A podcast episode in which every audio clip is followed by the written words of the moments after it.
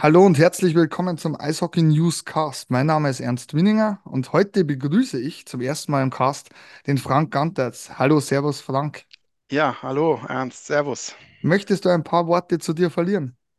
Gerne, gerne. Also, mein Name ist Frank Gantert, ähm, bin paar 40 Jahre alt, gehe schon mein ganzes Leben lang zum Eishockey, zum Frankfurter Eishockey und ähm, bin auch jahrelang jetzt schon äh, Redakteur für die Eishockey News und ja, wie gesagt, berichte äh, für die Löwen Frankfurt, um die Löwen Frankfurt und alles, was man rund um die Löwen Frankfurt wissen sollte, kommt eigentlich äh, dann auch meistens, meistens von mir. Danke, Frank. Und bereits zum zweiten Mal beim Cast ist der Tim Hess. Servus, Tim. Grüß dich. Hi, Ernst, grüß dich. Möchtest du dich auch noch mal kurz vorstellen? Ja, kurze Vorstellung. Äh, Tim Hess, bin 24, seit 2017 bei Eishockey News, äh, äh, lebe in Bad Nauheim und sehe da auch die meisten DL2-Spiele äh, live. Ähm, freut mich auch sehr, dass der Frank dabei ist. Durch die DL2-Vergangenheit der Löwen, die ist ja noch nicht allzu lange her, äh, haben wir auch regelmäßig uns ausgetauscht und telefoniert. Das hat ja logischerweise durch den Aufstieg jetzt ein bisschen abgenommen. Deswegen umso schöner, dass der Frank dabei ist und natürlich auch schön, dass ich wieder hier dabei sein kann mit dir, Ernst. Super, das freut mich sehr. Dann würde ich sagen, starten wir doch mal mit den Themen. Es ist ja so, die Zuschauerzahlen in beiden Ligen sind auf Rekordkurs. Habt ihr irgendeine Vermutung, woran das liegen könnte? Frank, die Frage stelle ich als erstes mal an dich. Ja, ich sag mal, jetzt, äh, aus meiner Sicht ist, ist es einfach eine, eine, eine überragende Saison bisher in der DEL. Es gibt unheimlich viele spektakuläre Spiele, es fallen unheimlich viele Tore. Äh, und was ich auch sage, es ist unheimlich ausgeglichen. Also ähm, viele Spiele weiß man tatsächlich nicht, wie sie vorher ausgehen.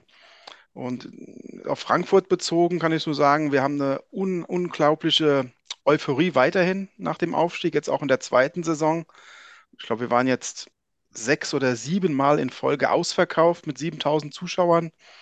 Ähm, und das ist auch völlig gegnerunabhängig. Also das ist jetzt, das ist jetzt nicht nur ausverkauft, weil Mannheim kommt oder Köln kommt, sondern es ist auch ausverkauft gegen jeden DEL-Verein einfach, weil jedes Spiel einfach unheimlich viel Spaß macht.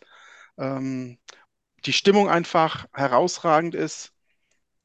Und was ich auch immer wieder feststelle, äh, auch in Rückmeldungen bekomme von, von Freunden, die immer mal sagen, oh, kannst du mir mal eine Karte besorgen oder, oder können wir mal zum Spiel kommen? Die gehen einfach begeistert nach Hause. Es ist unheimlich friedlich, es gibt keinen Zirkus, es geht ein Stück weit äh, familiär zu. Ähm, es ist einfach eine, ein gutes Ambiente, es ist eine, eine, tolle Stimme, es ist eine fröhliche Stimmung.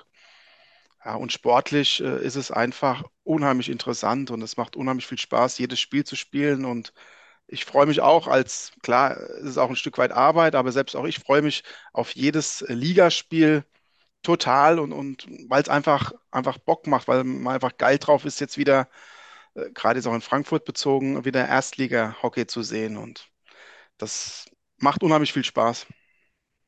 Sehe ich genauso. Also, Frank, kann mich dir absolut anschließen. Wie, was ist deine Meinung dazu, Tim? Ja, gut, wenn ich es jetzt mal ein bisschen auf die DL2 beziehe, ähm, ist es natürlich, muss man sich erstmal die Tabelle angucken, einfach nur. Also ist jetzt die, die, die Halbzeit der Saison und, keine Ahnung, gefühlt Platz, Platz 5 bis Platz 14, das sind halt nur, keine Ahnung, 11 Punkte oder sowas. Also ist einfach extrem spannend und ähm, ja, in der DL2 hat man natürlich den Faktor, dass äh, Rosenheim als Aufsteiger extrem viele Zuschauer mitbringt. Äh, Krefeld ist egal, wie viel Chaos da läuft, die haben immer einen krassen Zuschauerzuspruch. Ähm, und dann hast du natürlich auch noch so Clubs wie Grimmitschau, wo es dann einfach ja, richtig gut läuft. Und in Grimmitschau gibt es halt auch als ja, so kleinerer Traditionsstandort äh, eigentlich echt viel Potenzial. Genau das gleiche wie mit Bad Nauheim vor der Saison, wo so viele Dauerkarten wie noch nie verkauft wurden. Und ich glaube insgesamt, dass du auch ein bisschen mehr Abstand ähm, zu den Corona-Restriktionen jetzt mittlerweile hast. Ich denke, das wird auch ein Faktor sein. Aber generell, äh, der DL2, die lebt natürlich von der Spannung und hat mittlerweile eben auch einige Clubs einfach gesammelt, die ähm, viel Zuschauerpotenzial mitbringen. Und ich sag mal, dass, dass es jetzt keinen Club gibt, der schon sehr früh in der Saison abgeschlagen ist, wie letztes Jahr Bayreuth, wie vor zwei Jahren selbst. Das ist natürlich auch äh, ein sehr guter Faktor für die Zuschauerzahlen. Ja, ich schließe mich da echt tatsächlich nahtlos an. Also ich sehe das auch äh, in der DEL oder DEL 2, vor allem diese extreme Ausgeglichenheit, dass du auch nicht mehr diese Spiele hast, wo du sagst, ah, da muss ich rein, reingehen oder in dieses Spiel brauche ich jetzt nicht reingehen, weil, weil es gefühlt so ist, finde ich, in, in beiden Ligen, dass der Erste äh, gegen den Letzten verlieren kann und der Letzte den Ersten schlagen kann. Also ich glaube, das macht schon auch sehr, sehr viel aus. Und bei mir im Umfeld ist oft auch so, dass wirklich die Euphorie, die der deutsche Eishockey im Allgemeinen, auch ähm, im internationalen Standing, so ein bisschen sich erarbeitet hat, dass das doch auch viele Nicht-Eishockey-Fans in die Stadien treibt. Seht ihr das ähnlich oder ist, ist das bloß eine Tendenz, die ich vernehme? Ja, doch, doch, das ist auf jeden Fall ein Grund. Ich meine, die Nationalmannschaft hat es gut gemacht. Dann, wenn man auch in die NHL blickt, haben wir ja auch inzwischen äh, einige Jungs dabei. Es kommt auch das ein oder andere Spiel ja inzwischen auch mal, ja, ich sag mal, äh, frei empfangbar. Das spielt natürlich auch eine Rolle, dass es ein bisschen transparenter die ganze Sache ist. Ähm, aber ich glaube, vordergründig ist tatsächlich auch unser Sport, der, den wir hier in Deutschland sehen. Ja. Und da sehe ich einfach wirklich viel, viel gute Stimmung, viel Euphorie. Und der Tim hat äh, völlig richtig gesagt, es macht auch unheimlich viel Spaß, äh, auswärts mitzufahren. Und ich sehe das auch immer, wie viele Gästefans auch in Frankfurt dabei sind. Da ist dieser Block, der ist einfach gerammelte voll, auch wenn man manchmal denkt, oh Gott, sonntags 17 Uhr oder, oder 18 Uhr, 19 Uhr die Spielbeginne. Da denkt man, Mann, wo kommen denn da jetzt noch 300, 400 Zuschauer her? Aber wenn man mit denen auch mal ins Gespräch geht, da sagen die einfach, nein, das ist toll, wir verbinden das, wir machen ein schönes Wochenende, unterstützen unseren Club und gehen zum Eishockey. Ja? Und ähm, das ist einfach großartig. Sehe ich auch so. Dann möchte ich ein bisschen überleiten aufs nächste Thema, weil es passt wie die Faust aufs Auge. Jetzt haben wir die Hälfte beider Saisonen gespielt, 26 Spieltage. Ein, eine kleine Bilanz, Zwischenbilanz in der DEL, würde ich sagen, beginnen wir. Frank, was sagst du zu den einzelnen Mannschaften? Waren Mannschaften dabei, wo du sagst, sehr, sehr stark gewesen, weit über Schnitt und welche, wo du sagst, oh, die enttäuschen sehr. Ja, wir haben es ja in der aktuellen Ausgabe der Eishockey News ja auch äh, wunderbar äh, aufbereitet, dass mit Bremerhaven und Straubing natürlich zwei Clubs sind, äh, die da auch die, die Schulnote eins erhalten haben. Völlig zu Recht, weil das auch zwei Clubs sind. Mich freut es für solche Clubs auch persönlich total gern, weil sie auch äh, kleinere Clubs sind, die, die, die eine ehrliche Arbeit rüberbringen, die Kontinuität haben äh, auf der, auf der Spielerseite, aber auch auf der Trainerbank. Beide Mannschaften lange Zeit schon mit ihren beiden Cheftrainern. Und ähm, ich finde sowas immer unheimlich sympathisch, wenn, wenn sowas, wenn so eine Kontinuität da ist. Und natürlich muss man sagen, beide haben auch Top-Spieler inzwischen im Kader. Es ist nicht mehr so, dass es jetzt das kleine Bremerhaven oder das kleine Straubing ist. Ähm, äh, da wird inzwischen auch mit, mit Euro bezahlt. Also da ist auch kein Spieler dabei, der irgendwo ähm, ähm, ehrenamtlich agiert, sondern die, die sind natürlich auch inzwischen schon äh, so aufgestellt, dass sie Top-Spieler haben können. Aber na klar, freut mich für diese beiden Clubs und äh, die stehen auch zu Recht da oben, genauso wie es ja die Eisbären auch wieder geschafft haben, sich in die Spitzengruppe ähm, ähm, zu, zu schießen. Ja, und wenn man das auf der anderen Seite sieht, ähm, da muss man natürlich aktuell natürlich leider Gottes oder manche zum Glück, manche leider Gottes sagen Mannheim. Ähm, in Frankfurt, glaube ich, hätte, hätte man in Frankfurt gesagt, ey, nach 26 Spielen stehen die Löwen Frankfurt äh, vor den Adler Mannheim. Ich glaube, dann hätte das jeder genommen in Frankfurt und hätte gesagt, Mann, dann sind wir ja mindestens Top 4 oder Top 6. Jetzt ist, sind wir neun, ist Frankfurt neunter, Mannheim zehnter. Ähm, ist eine äh, sehr überraschende, überraschende Geschichte bei Mannheim, aber das ist genau der Gegenpart zu vielleicht Straubing und auch Bremerhaven. Wenig Kontinuität. Am Anfang den Trainer, den neuen Trainer gelobt, dann hat man sich jetzt von ihm getrennt. Jetzt hat man den nächsten Trainer und hat so das Gefühl, wenn die jetzt noch zweimal verlieren, dann weiß ich nicht, ob dann vielleicht Kill Bill wieder in den Startlöchern steht und, und, und nochmal ein Comeback feiert. Also es ist sehr, sehr, ähm, sehr unruhig in Mannheim. Ähm, auch auf Spielerseite äh, oder auch auf Managerseite. Man hat ja dann erst äh, mit dem Manager verlängert, Alavara, dann hat man ihn kurz später dann doch freigestellt. Also es ist keine Kontinuität und ich glaube, das ist äh, weiterhin ein großes Problem für Mannheim und ist das Plus dann vielleicht auch dieses Jahr für Mannschaften wie Bremerhaven und Straubing, die da wirklich einen exzellenten Weg gehen. Danke, Frank. Wie siehst du das, Tim? Beziehungsweise welche Teams fallen dir besonders ins Auge? Ja, um kurz vielleicht aufzugreifen, was der Frank noch zu Mannheim gesagt hat. Ich denke schon, dass die Dallas Eakins jetzt eine gewisse Zeit geben werden, auch wenn die noch kein Spiel unter ihm gewonnen haben, weil es natürlich schon ein großer Name auch ähm, im Vergleich jetzt zu anderen DL-Trainern und es wurde sogar in Nordamerika von ja da den, den Top-Analysten und so drüber berichtet, dass er nach Deutschland geht. Ähm, also hat sogar da ein bisschen Tragweite gehabt. Ähm, ich bin halt jetzt aber dann auch gespannt, wie sich entwickelt. Ähm, ja, und ich finde irgendwie, ähm, ich bin wie gesagt in der DL2 eher drin als in der DL, aber was ich so mitbekomme, ist halt bei den Standorten wie, wie Bremerhaven und Straubing. Klar, Frank hat es erwähnt, die haben mittlerweile auch ein gewisses Budget. Und äh, bei Bremerhaven war ja auch lange oder ist halt immer dieses Thema mit den eingedeutschten Spielern ja auch ein Thema gewesen, was einen Vorteil gegeben hat bei den Transfers. Trotzdem finde ich halt irgendwie, dass beide es immer schaffen, äh, dann irgendwelche Spieler aus dem Hut zu zaubern oder nach Deutschland zu holen, die vorher unbekannt sind, die dann in den gewissen Systemen irgendwie funktionieren. Also zum Beispiel hat der Bremerhaven vor einigen Wochen den, den Colt Conrad geholt und ich glaube, der hat dann auch in den ersten Spielen halt direkten Impact gehabt und wenn, da war halt ein paar Spiele vielleicht eher nicht mehr so auf dem Scoreboard, aber die haben dann irgendwie so ein solides Fundament, diese beiden Teams, dass halt dann in dem Zeitraum ja andere Spieler mehr scoren, dass es halt irgendwie immer so eine gewisse Konstanz gibt. Und das sticht irgendwie bei mir, bei den beiden Teams heraus. Äh, ein Team, was man natürlich noch erwähnen muss, ähm, ist Iserlohn. Äh, sind wahrscheinlich aktuell eben der Abstiegskandidat Nummer eins. Und da wird man jetzt auch ähm, ja, dringend Punkte benötigen. Ähm, haben ja auch schon den Trainer gewechselt. Bin ich sehr gespannt drauf, wie, wie sich das entwickelt. Ja, Frank? Iserlohn, ja, gebe ich dir zum Teil recht, aber ich glaube, Iserlohn, mit denen ist noch zu rechnen. Also ich habe sie jetzt zweimal gegen Frankfurt gesehen, live. Ähm, nicht nur, weil sie jetzt gegen Frankfurt gewonnen haben, ausgerechnet, aber wie sie auch gespielt haben. Und äh, gerade beim letzten Spiel, muss ich sagen, in Iserlohn letzte Woche Freitag, das war wieder Iserlohn-Eishockey. Ja, da war, war die Hölle los am Seilersee. Die Mannschaft war, war stark, die, die haben die Löwen überrannt. Ähm, also ich sage, Iserlohn, Vorsicht, wenn die jetzt eine gewisse Kontinuität wieder reinbekommen, glaube ich, dass sie äh, vielleicht da noch Spannung in den Abstiegskampf reinbringen können. Da bin ich absolut bei dir, Frank. Das ist sehr interessant. Ich habe mir nämlich die letzten vier Iserlohner Spiele auch angesehen und sehe jetzt ein System. Ich glaube auch, dass die, der Drops unten noch nicht gelutscht ist, sondern dass das ein ganz ein enges Abstiegsrennen wird. Und anschließend zu meinen Zwischenzeugnissen, ich kann euch nicht widersprechen, Straubing und Bremerhaven überragen mit ihrer Transferpolitik oder auch Kontinuität, vor allem auf den Trainersesseln und auch auf den Managerposten. Ähm, für mich ist tatsächlich die größere Überraschung noch ein bisschen Straubing, die einen Systemwechsel vollzogen haben, von der Offensivpower zur Defensivmacht vom Pulverturm.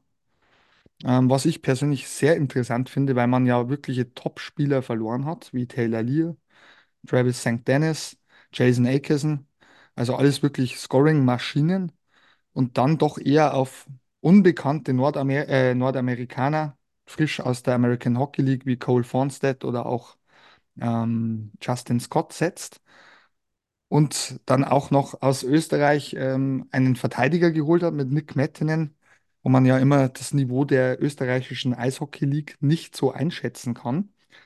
Und was halt wirklich stark ist, man hat mit Justin Brown einen fast tausendfachen NHL-Spieler verpflichten können und der hat schon einen ziemlichen Impact auf die Defense. Also das sieht man äh, in jedem Spiel, äh, auch die Körpersprache, was da für einer in der Kabine drin sitzt und auch am Eis diese Präsenz. Und was vor allem bei Straubing heuer wahnsinnig hervorsticht, sind die extrem starken Torhüterleistungen. Und zwar vom Duo Miska und Bugel. Nachdem das meiner Meinung nach letztes Jahr nicht so abzusehen war, weil ja Miska doch mitunter ein bisschen wankelmütig war, ist er heuer wirklich der Fels in der Brandung. Und ich denke, ähm, wer sehr oft sich auch Highlights anschaut des Eishockeys, sieht, dass Miska jetzt schon zwei oder dreimal in den Highlights mit drin war. Also der kann dir ein Spiel gewinnen, genauso wie Flori Bugel. Und für mich ist halt, wie, wie schon gesagt, dieser Systemwechsel bei Straubing schon noch sehr, sehr beeindruckend, wie man das vollzieht. Frank?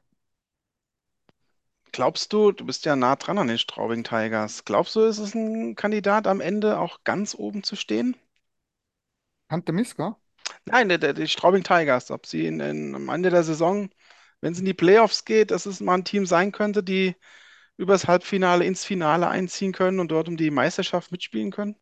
Ehrliche Meinung oder sachliche Meinung? Ja, Nee, also ganz ehrlich, in Straubing gilt die Prämisse Viertelfinale überstehen. Alles. okay.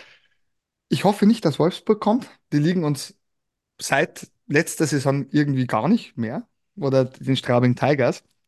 Ähm, ist wi- wirklich schwierig zu sagen. Also ich muss jetzt auch sagen, die Iserlohn Roosters haben das zum Beispiel auch sehr gut gemacht gegen die Straubing Tigers.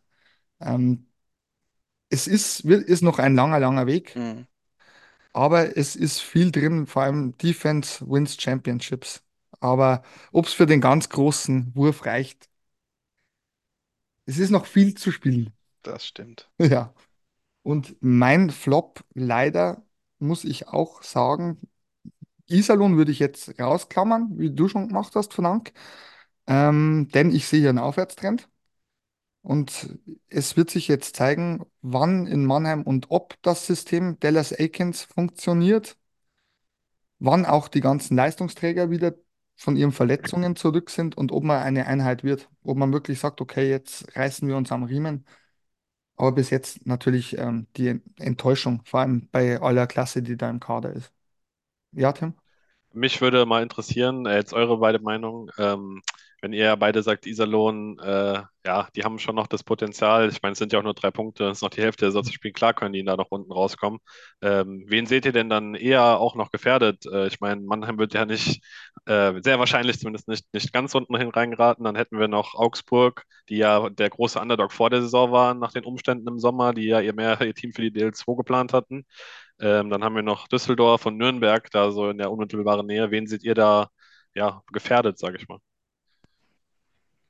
Letztendlich die Teams, die du eben genannt hast, die sind sicherlich in der Verlosung. Ähm, Düsseldorf habe ich letzt, letzten Sonntag gesehen in Frankfurt. Ein sehr, sehr gutes Spiel gemacht. Den, ihr Problem war einzig und allein, dass sie viele unnötige Strafen kassiert haben und deswegen das Spiel in der Schlussphase verloren haben. Bei 5 gegen 5 waren sie mehr als gleichwertig und da sind jetzt auch die ganzen, sag ich mal, Verletzten auch so weit wieder zurück. Ist schwer zu sagen. Also ich sage jetzt nicht, dass Iserlohn es direkt wieder schafft, aber sie, ich sehe sie nicht so abge, abgeschrieben, wie es der ein oder andere macht. Nürnberg habe ich gesehen, auch zuletzt fand ich jetzt von der Tagesform sogar Iserlohn einen Tick stärker, aber das wird sicherlich ein heißer Kampf da unten. Augsburg ist auch noch nicht raus. Sicherlich ein Problem wird jetzt immer auch werden, jetzt kommen die vielen Spiele ab nächste Woche. Da bin ich gespannt, wie die, wie die ganzen Teams äh, mit ihrem Kader zurechtkommen mit den Verletzungen. Manche können im Moment nur mit, nur mit drei Reihen gehen. Äh, das sind jetzt auch ein paar interessante Spiele. Am Wochenende spielt, glaube ich, DEG Iserlohn. Also es gibt jetzt so ein paar ganz spannende Duelle, ähm, wo wirklich jeder Punkt zählt. Also das wird ein, wird ein, glaube ich, ein sehr, sehr spannender Abstiegskampf werden dieses Jahr. Da bin ich absolut bei euch. Also ich tue mich das auch schwer. Ähm, alle vier Mannschaften, die momentan unten drin stehen, sehe ich auch da unten, wo sie sind. Bei der DEG bin ich noch ein bisschen unschlüssig, ob die in Fahrt kommen oder nicht. Ähm, aber ich glaube zum Beispiel, so blöd das klingen mag, die Mannschaft mit den konstantesten Torhütern und die, die dir ein Spiel im Alleingang gewinnen können oder werden am Ende die Klasse halten. Und ich sehe tatsächlich momentan große Probleme im Goaltending, vor allem bei Nürnberg. Ich finde nämlich, dass ihre Nummer eins sehr, sehr stark wackelt. Sehr, sehr stark. Und drum, Ja, absolut. Ja, nee, hast du recht. Ähm, DEG hat natürlich mit Haukeland eine Bank, der hat auch am Sonntag sehr stark in Frankfurt gespielt. Es ist eine Bank und auch Iserlohn, ich weiß nicht, wie ich es vorhin gesagt habe, vielleicht habe ich bin ich jetzt auch kleiner Fan geworden von Iserlohn, weil sie jetzt gegen Frankfurt so gut gespielt haben und da war die wirklich so, wie, wie man es früher mal kannte, da war die Hölle los.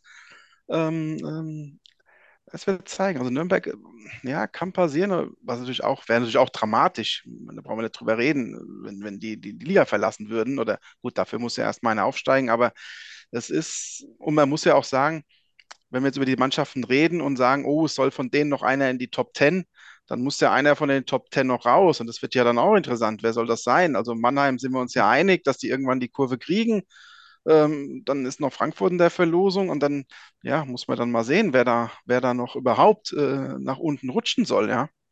Also es ist, aber wie wir es am einführend gesagt haben, die Liga ist super eng, super spannend und das, das ist ja super, dass wir heute im Dezember noch nicht sagen können, äh, wer es oben macht und wer es unten macht.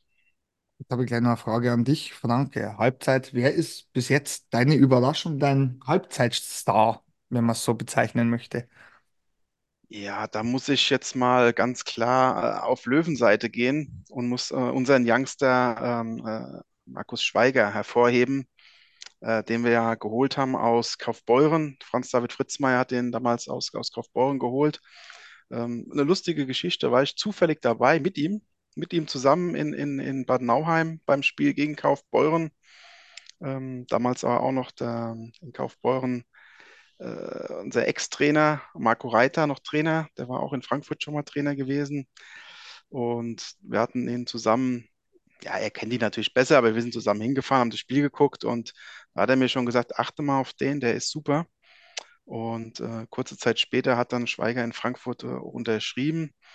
Er ist ein ganz toller Spieler. Er ist in Unterzahl für die Löwen eine absolute Bank, gemeinsam mit äh, Carter Rowney, ähm, die zwei, der große Catalani für Frankfurt, sage ich mal, der NHL-Star, der beste Löwenspieler, den wir haben, gemeinsam mit dem jungen Schweiger.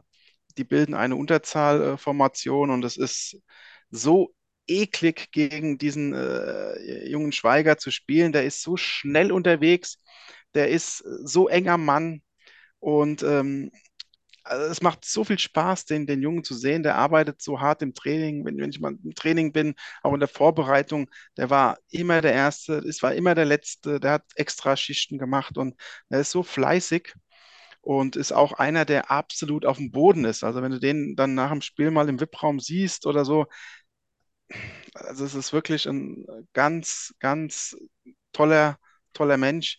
Also der ist wirklich für mich die, die, die Sensation, die, die, die Überraschung der Saison.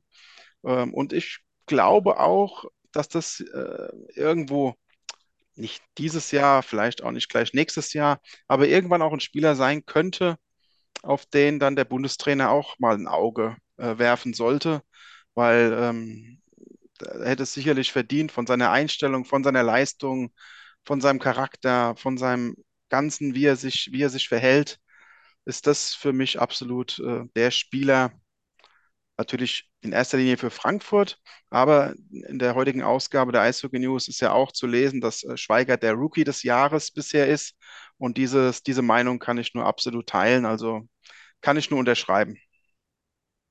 Ja, ich habe mir natürlich auch jemanden ausgesucht. Vor der Saison keiner erwartet, dass er so einschlägt. Ein 25-jähriger Kanadier, den die Straubing Tigers verpflichtet haben. Niklas Mettinen. Ähm, ein absolutes Full-Package. Sehr guter Handgelenkschuss, sehr guter Schlagschuss, sehr gutes Stellungsspiel, sehr starkes äh, Skating. Also wirklich, man hätte wahrscheinlich, ich glaube, keiner hätte darauf gewettet, dass Nick Mettinen unter den Top 5 Scorern der DEL ist am 26. Spieltag, darunter schon zwölf Tore. Drauf und dran vielleicht den Uralt-Rekord zu knacken am Verteidigern. Toren, uralt ist übertrieben von Gottsch. Ähm, ja, ein absolutes Full-Package. Also ich glaube, die wenigsten hätten damit gerechnet, dass Nick Martin in der DL so einschlägt. Wie seht ihr das, Tim und Frank? Ja, ähm, ich, ich, ich sehe es natürlich nicht so nah wie du, aber es ist schon auffällig. Äh, ich meine, er ist immer noch Topscorer des Teams, auch ein bisschen Abstand, ich glaube vier, fünf Punkte Abstand oder sowas. Ähm, und ich sehe jetzt natürlich nicht viele Spiele von Straubing in voller Länge, aber wenn ich mir zum Beispiel äh, die, die Highlights anschaue, dann ist er schon ja oft der Spieler, der da selbst da raussticht. Und ich meine, wenn man das mit einer Regelmäßigkeit macht, dann zeigt das ja schon was. Und als Verteidiger. Und äh, mich würde halt eher mal interessieren, äh, der, er hat ja schon einen relativ ungewöhnlichen Weg. Er ist erst 25. Er war, glaube ich, damals ein Sechs-Runden-Pick von Toronto. Hat, letzt, hat letztes Jahr die Ice Hockey League dominiert. Er dominiert bisher ähm, die DEL auf seiner Position. Äh, wäre für mich halt mal, äh, ich bin nicht gespannt, wie es für ihn weitergeht. Ist er nächstes Jahr bei einem Top-Team in der DEL? Ist er in drei Jahren vielleicht wieder für NHL-Clubs interessant oder vielleicht schon eins, zwei? Ähm, von den Anlagen her bringt er ja scheinbar alles mit. Das stimmt. Also es ist tatsächlich sehr interessant, ähm, wo der Weg hinführt. Ähm, wie du schon gesagt hast, er, er ist auch groß mit 1,97, also er hat auch Gardemaß. Ich denke schon, dass, ich, dass er sich in den Vordergrund vieler Scouts gespielt hat. Also Rechtsschü da, Rechtsschütze, was auch immer sehr beliebt ist. ja, ebenso, genau. Ja, Frank. Wir haben ja so ein ähnliches Pendant in Frankfurt mit Maxim Matuschkin, der Anfang der Saison vom Champions League-Sieger Tappara kam. Ähm, er ist ja auch eingeschlagen. Äh, Wahnsinn, ja. War ja auch schon Spieler des Monats äh, in der, in der Penny DEL und äh, tut dem äh, Spieler aus Straubing ja wenig nachstehen, auch von, von dem, vom Scoring her. Und da ist es ähnlich, was der Tim eben gesagt hat.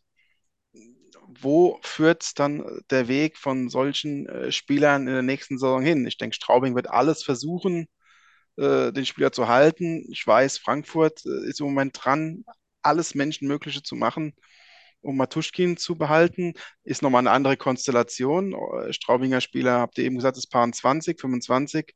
Matuschkin ist schon äh, über 30.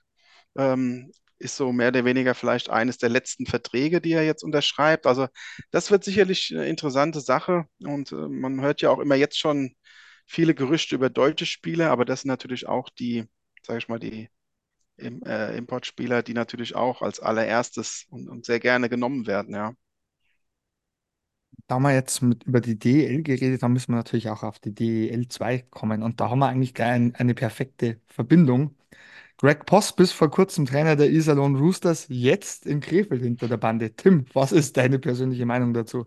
Also erstmal muss ich direkt am Anfang das Szenario erwähnen, was sich entwickeln könnte. Ich meine, wir sind jetzt weit davon entfernt, nach aktuellem Stand, dass Krefeld wie ein, wie ein, wie ein Titelmannschaft aussieht, aber es gibt halt zumindest die Option, Krefeld wird Meister, Iserlohn wird Letzter und Craig Post sorgt für den Abstieg von den Roosters. Das wäre natürlich aus Roosters Fansicht der Super-GAU, äh, aber es ist halt auch irgendwie witzig, weil letztes Jahr ja genau so ein bisschen umgedreht das war mit Peter Russell, wurde in Augsburg äh, freigestellt, geht wieder zurück nach Ravensburg, ähm, wird mit Ravensburg Meister und ähm, äh, sichert den Augsburgern so den Klassenerhalt, so jetzt ist es ein bisschen umgedreht. Und äh, ja, aus Krefelder Sicht natürlich schon wieder ziemlich viel Chaos in dieser Saison. Wir sind es ja aus der, aus den letzten vier, fünf Jahren nicht mehr anders gewohnt. Ähm, wie gesagt, schon bei den Zuschauerzahlen, ich finde es trotzdem top, dass die noch trotzdem diesen Fanzuspruch haben. Ähm, ist, glaube ich, auch nicht selbstverständlich, weil die sehen sich auch einfach mal wieder nach erfolgreichen Jahren und auch erfolgreichen Playoffs, ähm, was sie ja dann sich vielleicht sogar ein bisschen erhofft hatten ähm, nach dem Abstieg. Äh, ich bin gespannt äh, auf, auf Post jetzt, weil äh, ich, für mich ist es einfach so ein Szenario. Er hatte wahrscheinlich einfach Lust, äh, weiterzuarbeiten nach seiner Freistellung, macht es natürlich nicht für lau.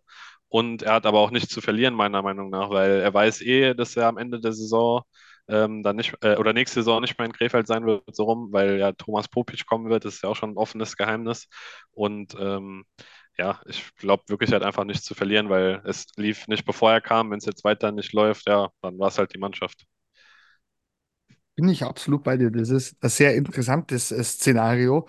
Vor allem hat mich tatsächlich aber persönlich der Zeitpunkt jetzt ähm, überrascht, dass Greg Post zu Krefeld geht. Ich dachte erst, man wird Herbert Homberger noch ein bisschen Zeit gewähren, aber es passt halt vorne und hinten nicht. Das ist das Problem. Ja, da war halt die Erklärung des Clubs, äh, das war in meiner Sicht in dem Fall auch schlüssig, dass sie halt nach einem Co-Trainer gesucht haben für den Rest der Saison und es da keinen geeigneten Kandidaten gab oder keinen, den sie haben wollten. Und natürlich wird ein Craig Post jetzt nicht sagen, ja, okay, ich mache das als Co-Trainer. Also mussten sie es halt wahrscheinlich so umstrukturieren, dass halt Hohenberger, der ja unter Popisch dann äh, auch wieder Co-Trainer bleiben wird, der Vertrag wurde ja schon langfristig verlängert. Ähm, ja, haben sie ihn wahrscheinlich beiseite genommen und dem ist ihm erklärt, ja, wir haben jetzt die Chance, dass Greg Post kommt und deswegen machen wir es jetzt so. Äh, ist natürlich für ihn vielleicht auch eine bisschen komische Situation, aber ähm, aus dieser Sicht, glaube ich, schon verständlich. Tim, du bist ja ganz nah dran in der Liga. Äh, Felix Bick, auch ein Spieler, den du natürlich eng verfolgt hast aus Bad Nauheim. Als er damals nach Frankfurt ging, hat es überhaupt nicht funktioniert. Dann ist er nach Bad Nauheim zurück und war ja der, ja, Top, Top, Top, Top, Top-Spieler. Ja, alle haben ihn geliebt. Jetzt ist er wieder von Bad Nauheim weg. In Krefeld, wie, siehst du ihn? Hat er da so eingeschlagen, wie er in Bad Nauheim hält, oder ist er vielleicht auch so ein kleines Mosaiksteinchen, warum Krefeld dann doch noch nicht die Mannschaft ist, was man von ihr vielleicht erwartet hat? Ähm, ich sehe es tatsächlich so, dass er es bisher ganz gut macht. Ähm, ich habe natürlich auch primär dann die beiden Nauheimer Spiele, die es bisher gegen Krefeld gab, in voller Länge äh, gesehen. Er hat leider ja nicht gespielt bei dem Spiel in Mhm. Bad Nauheim. Habe ich danach auch mit ihm gesprochen. Äh, war er natürlich enttäuscht, verständlicherweise. Ähm, und äh, ja, aber wenn, immer wenn ich ihn habe spielen sehen, hat er es eigentlich ganz gut gemacht. Äh, hat auch schon in den Krefeldern ein, zwei Spiele gewonnen. Ich bin einfach tatsächlich nicht so ganz überzeugt von der Krefelder Mannschaft insgesamt äh, mit seinen Vorderleuten, weil ja, es gibt halt oft Spiele, äh, Spiele, wo sie halt, ja, die halt ein bisschen wild sind. Man sieht bei Krefeld meiner Meinung nach immer in, in einzelnen Phasen oder einzelnen Aktionen, dass sie schon eine gewisse Qualität in der Mannschaft haben. Ähm, aber im, im, insgesamt in der Tiefe fehlt mir es einfach im Vergleich, vor allem wenn man es jetzt mal mit Kassel oder Ravensburg vergleicht, ähm, sehe ich sie einfach nicht so stark. Ähm, ich meine, als Beispiel David Czerny, auch letztes Jahr in Bad Nauheim gespielt, der war da in der vierten Reihe geparkt und er ist wahrscheinlich bislang äh, einer der konstantesten Krefelder Stürmer und macht es dort wirklich gut. Aber es kann nicht als Krefeld dein Anspruch sein, wenn du, wenn du aufsteigen willst, dass David Czerny dann einer deiner konstantesten Spieler ist. Dann brauchst du halt, ja gut, Josh McDonald war es natürlich vorher, aber er ist jetzt verletzt. Ähm, ja, ich glaube, insgesamt passt das noch mit, nicht ganz mit dem Anspruch und äh, der Qualität im Kader zusammen einfach. Aber ich glaube jetzt nicht, um auf deine Frage zurückzukommen, dass bisher irgendwie was an Felix Spick liegt, sondern ich finde sogar, er macht's, er macht solide. Und das Spannende wird natürlich dann sein, wie er dann in den Playoffs performt, weil am Nauheimer Sieg gegen Kassel im letzten Jahr im Halbfinale, ähm, ja, ohne Felix Spick äh, gewinnen die die Serie nicht. Also da war er wirklich überragend. In der Hauptrunde vorher war er gut und da war er überragend. Und ja, gut, wenn Krefeld dann müssen ja auch erstmal die Playoffs jetzt sichern in der zweiten Saisonhälfte, kann ja in der DL2 auch schon nach unten gehen. Ähm, bin ich dann eher drauf gespannt, wie Krefeld als Playoff-Mannschaft mit Big funktioniert. Und Tim, wer ist bei dir bis jetzt eine Überraschung oder du sagst, sehr, sehr gut bis, im- bis jetzt? Ja, ist ganz witzig, weil ähm, man muss Grimmitschau nennen als, als komplette Mannschaft. Wir haben über Grimmitschau ja auch in der ähm, Folge kurz nach Saisonstart, als ich ähm, zu Gast war und hier mit dabei war, länger gesprochen, habe ich gesagt, ja, Grimmitschau guter Start und habe ein bisschen aber auf die Euphoriebremse gedrückt und habe gesagt, Grimmitschau, wenn die es am Ende in die Top Ten schaffen, ist es schon eine gute Saison. Jetzt stehen sie nach der Saisonhälfte immer noch äh, relativ komfortabel in der äh, Top 6 und äh, haben auf jeden Fall schon gezeigt, dass sie auch das Potenzial haben, dort am Ende zu stehen. Ähm, und ich bin jetzt gespannt, wie es dort weitergeht, weil was mir am Anfang der Saison halt so ein bisschen, äh, ja, nicht Bauchschmerzen bereitet hat, aber wo ich zumindest drüber nachgedacht habe, ist halt, ich weiß nicht, ob das über die ganze Saison hält, dass halt so ein Spieler wie Colin Smith, der ein Jahr pausiert hat und der DL jetzt auch kein herausragender Spieler war, wie er es in der DL2 macht, wie Oleg Schilin spielt, äh, der war ja auch kurz verletzt, was immer so ein bisschen sein Problem war. Aber selbst als Christian Schneider dann ein paar Spiele gemacht haben, hat die Mannschaft schon gezeigt, dass sie ähm, ja einfach ganz gut aufgestellt ist und dass die Abgänge von, von Spielern wie Schietzold und Pohl im Sommer ähm, gut kompensiert wurden. Und ich meine, es waren halt viele Fragezeichen und bisher sieht es halt, aber sind viele von den Fragezeichen, haben sich vielleicht schon aufgelöst. Da bin ich absolut bei dir. Also Krimitschau war ja damals auch schon ein Thema bei uns. Genau. Und das ist tatsächlich beeindruckend, finde ich, wie sie sich bis jetzt präsentieren. Ähm, ich nehme da noch eine Mannschaft dazu, über die wir auch kurz mal geredet haben, die Lausitzer Füchse. Meiner Meinung nach auch viel, viel weiter unten gesehen, ragen durch ihre Homogenität heraus. Anscheinend passt auch die Mannschaft perfekt fürs System von Becky Partner. Und was halt bei Weißwasser extrem auffällig ist, sind diese beiden verdammt guten jungen Torhüter in Jonas Stettmer und Nikita Quapp. Wobei meiner Meinung nach Jonas Stettmer schon sehr herausragt, wie ja seine Zahlen beweisen. Also ich meine 95% Fangquote und 1,64 Gegentorschnitt ist schon à la Bonheur. Wie siehst du das, Frank? Ja, der hat es ja auch schon in der DL bewiesen. Also er hat auch gegen Frankfurt beispielsweise gespielt, wo in Frankfurt jeder ähm, äh, Jake Hildebrand erwartet hat, unseren Ex-Torhüter von der letzten Saison. Und dann äh, hat er nicht gespielt und der Jonas hat gespielt und hat ein Riesenspiel gemacht. Also äh, der stellt auch schon was dar. Also das ist schon ein, äh, super Goalie und äh, macht Spaß, äh, so jungen Goalies zuzusehen. Ich mag das eh, wenn junge deutsche Spieler sich da auch ein bisschen in den Vordergrund spielen und sei es im Tor oder im Feld.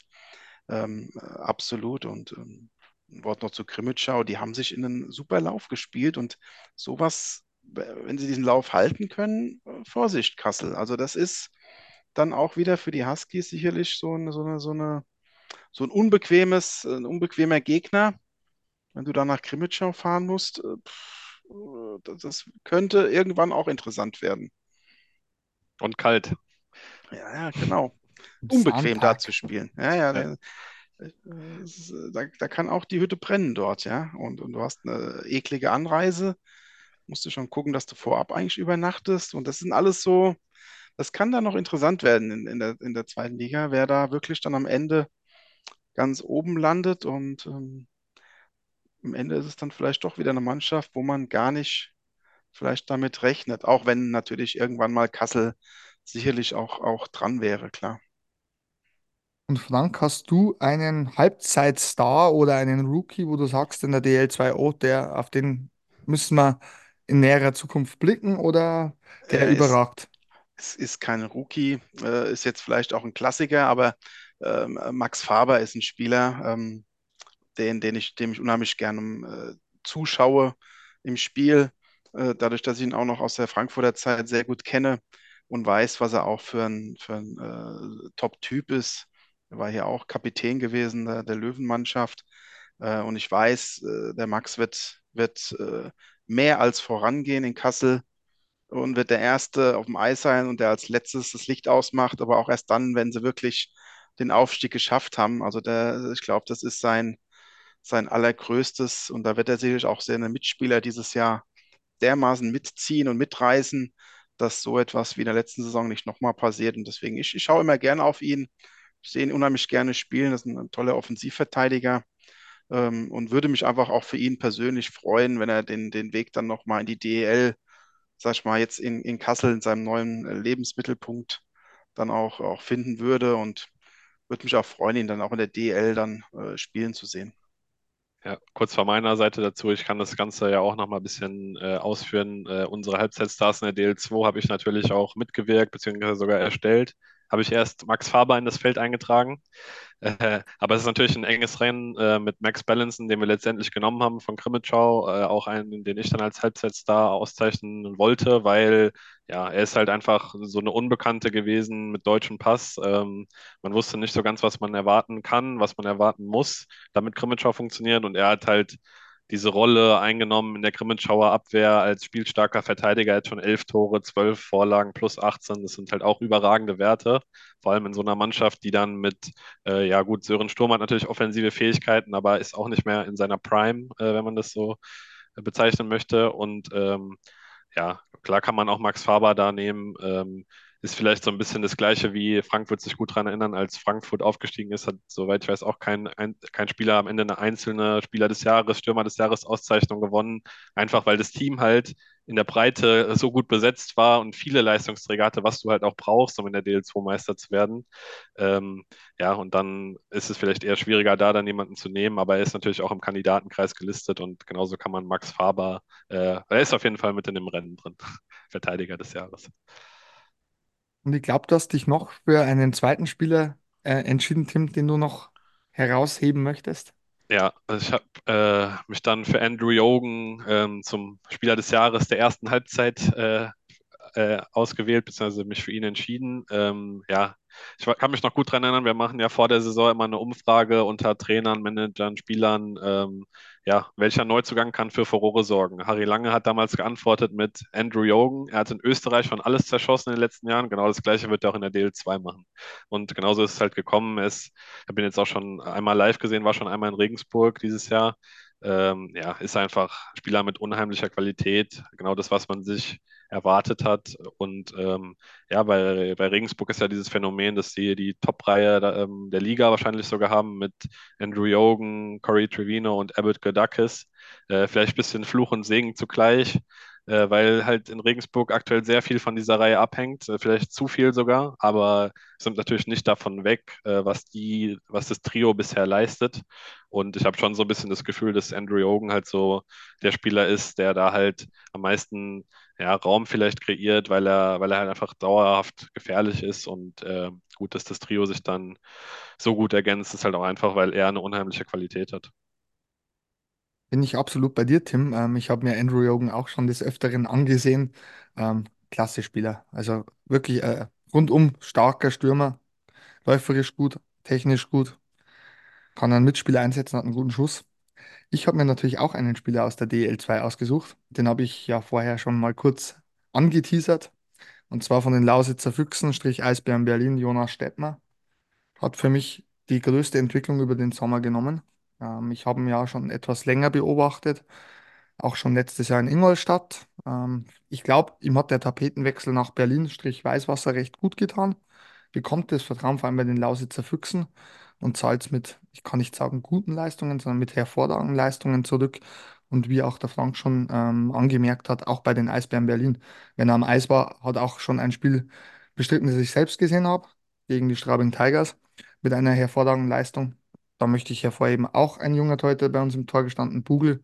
Das ist allgemein was, was mir im deutschen Eishockey sehr, sehr gefällt, dass auch das Vertrauen jetzt schön langsam auch auf die jungen deutschen Talente ähm, ge gerichtet wird. Ja, Tim? Ähm, ja, auch interessanter Aspekt, ähm, warum wir oder warum ich dann Stettmar letztendlich gewählt habe als äh, Torhüter des Jahres in der ersten Halbzeit, ist halt, ähm, ja, klar, er spielt immer überragend, wenn er ist, aber der interessante Aspekt ist ja eher die Frage, wie viel er in der zweiten Saisonhälfte dann für Weißwasser spielen wird, weil kann ja auch sein, dass er dann relativ oft für Berlin spielen wird, wenn er so überragende Leistungen in der DL2 zeigt und seine Sache in der DL gut macht. Er hat halt erst elf Spiele gemacht. Ähm, habe ich dann deswegen überlegt, ähm, ja, Oleg Schilin hat ein paar mehr Spiele gemacht, war aber auch verletzt. Er hat, glaube ich, 15, 16 Spiele gemacht. Und am Ende des Jahres wird es wahrscheinlich einfach darauf ankommen, wie viel spielt Jonas Stettmann in der DL2. Äh, wenn er am Ende 20 Spiele gemacht hat, musst du halt vielleicht überlegen, nimmst du den Torhüter wie Schilin, der vielleicht am Ende 40 Spiele und 30 Siege hat, oder nimmst du den Spieler, der äh, 20 Spiele und 14 Siege hat. Ja? Und ich meine, am Ende hat der den Ausschlag gegeben, dass auch ich Jonas Stettmar schon mehrfach live in, voll, in, in kompletten Spielen gesehen habe und immer, er war immer überragend. Ich meine, sonst kommst du ja auch nicht auf eine Fangquote von über 95 Prozent nach der ersten Saisonhälfte, beziehungsweise bei ihm in elf Spielen, äh, was ja jetzt schon zumindest mal eine gewisse Anzahl von Spielen ist, die schon was widerspiegelt. Und äh, ja, er ist eine super Entwicklung genommen und ja, super für Weißwasser, dass sie halt, egal ob Stettmar oder Quapp spielen, einen jungen, starken Keeper im Tor haben. Frank, möchtest du noch was dazu sagen? Das habt ihr hervorragend analysiert, ihr Experten. Vor allem der Tim, der ist natürlich super in der Liga drin, ja, wie er vorhin gesagt hatte. War ja auch, auch schön, da war klar, ich bin jetzt froh, dass wir in der DL sind, aber als Frankfurt noch in der zweiten Liga war, da konnten wir natürlich wöchentlich fachsimpeln über, über alles Mögliche und natürlich jetzt ein bisschen weniger, aber nee, macht immer wieder Spaß, äh, da, da zuzuhören. Frank, bleibt mir nur, mich zu verabschieden bei euch. Danke, Frank, dass du heute zu Gast Gerne. warst. Hat viel Spaß gemacht. Danke. Und natürlich, Tim, danke, dass du schon zum zweiten Mal hier warst. Gerne, danke dir für die Einladung. Gerne, gerne. Und ich verweise auf die aktuelle Ausgabe der Eishockey News, wo die Halbzeitstars zu sehen sind. Absolut lesenswert, absolut gut. Tim, hast du tolle Arbeit geleistet für DL2. Danke. Und ja, es hat mir sehr viel Freude gemacht mit euch. Prima. Thank you.